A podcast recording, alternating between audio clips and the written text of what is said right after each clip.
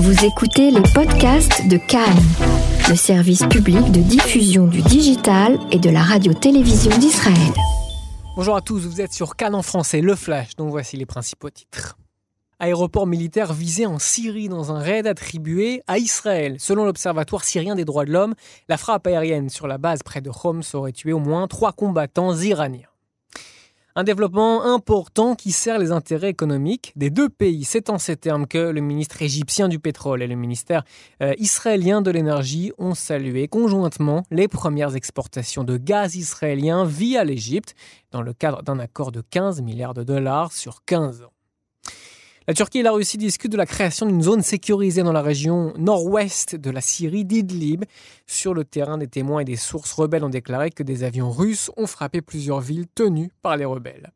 Le président iranien Hassan Rouhani a rejeté une nouvelle proposition, un nouveau Trump deal visant à résoudre un conflit nucléaire, affirmant qu'il s'agit d'une offre étrange et critiquant le président américain pour avoir toujours rompu ses promesses.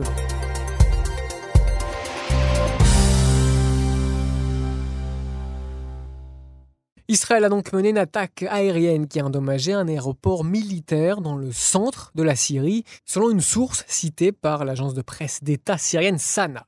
Israël a mené une nouvelle attaque contre l'aéroport T4. Les défenses aériennes ont été immédiatement activées contre les missiles ennemis, détruisant plusieurs d'entre eux, a déclaré cette même source. Quatre missiles ont touché la cible, causant des dégâts, mais aucune victime, précise aussi euh, le rapport. L'attaque dans la province de Homs, au nord de la capitale de Damas, s'est produite vers 22 heures, mais selon euh, les observations euh, d'un autre organisme, l'Observatoire syrien des droits de l'homme, ce matin, la frappe aérienne sur la base de Homs aurait tué au moins trois combattants et fait un nombre indéterminé de blessés. Le communiqué indique que le nombre de morts est susceptible d'augmenter compte tenu de la gravité des blessures subies par certains combattants. Il s'agirait d'Iraniens ou de milices fidèles depuis le début du conflit syrien en 2011, Israël a mené de nombreux raids contre les forces gouvernementales syriennes, mais aussi leurs alliés, l'Iran et le groupe du Hezbollah, soutenus par Téhéran au Liban. Israël insiste sur le fait qu'il ne permettra pas à la Syrie de devenir une base avancée pour Téhéran. Rami Abdelrahman, chef de l'Observatoire syrien des droits de l'homme basé en Grande-Bretagne, a déclaré que les forces iraniennes étaient stationnées à l'aéroport militaire avec euh, des conseillers russes et que la même base militaire avait déjà été touchée euh, par des raids israéliens dans le passé.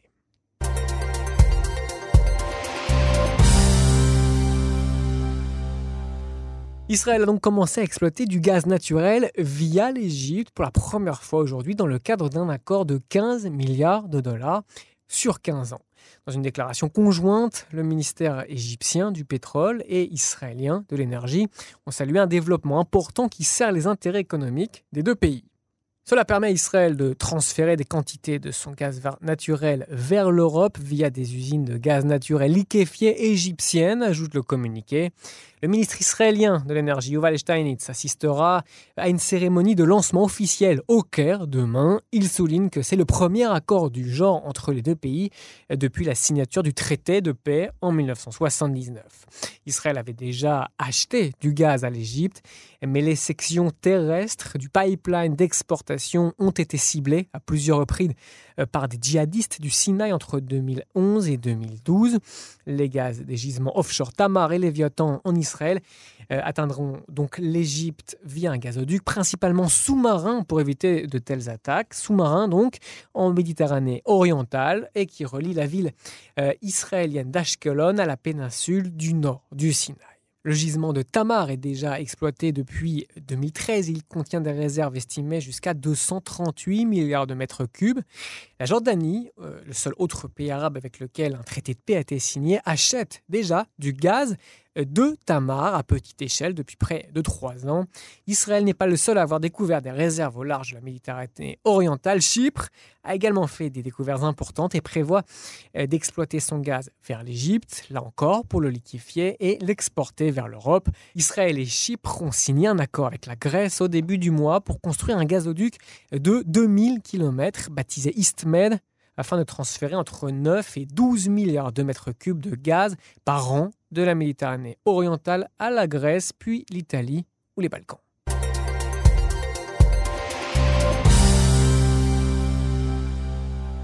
La Turquie et la Russie discutent de la création d'une zone sécurisée dans la région nord-ouest de la Syrie d'Idlib, où les Syriens déplacés par les combats peuvent euh, s'abriter pendant l'hiver, déclaration du ministre turc de la Défense. Selon lui, les attaques des forces gouvernementales syriennes se poursuivent dans la région d'Idlib malgré un accord de cessez-le-feu conclu le 12 janvier par la Turquie et la Russie, qui chacune soutiennent des parties adverses dans le conflit syrien vieux de 9 ans déjà. Des témoins et des sources rebelles ont déclaré que des avions russes ont frappé plusieurs villes tenues euh, par des rebelles dans le sud d'Idlib pour la première fois depuis l'entrée en vigueur du cessez-le-feu. La Russie, pour sa part, a déclaré que des gens pourraient échapper aux attaques contre les zones euh, tenues par l'opposition en traversant un territoire contrôlé par les forces d'Assad. Mais la Russie affirme que côté turc, il n'en est pas question. Nos amis d'Idlib, qui sont devenus réfugiés ne veulent pas se rendre, est dans une zone contrôlée par le gouvernement. Déclaration donc aux journalistes à Ankara. Nous sommes en pourparlers avec les Russes sur la création d'une zone sécurisée où les gens pourront passer la période hivernale. Ces commentaires sont intervenus deux jours après que les chefs des services de renseignement turcs et syriens euh, se sont réunis hier à Moscou. Lors de la première réunion reconnue publiquement depuis des années, ont discuté la situation à Idlib. Ces commentaires sont intervenus deux jours après que les chefs des services de renseignement turcs et syriens se sont réunis lundi à Moscou lors de la première réunion reconnue publiquement depuis des années et ont discuté de la situation à Idlib.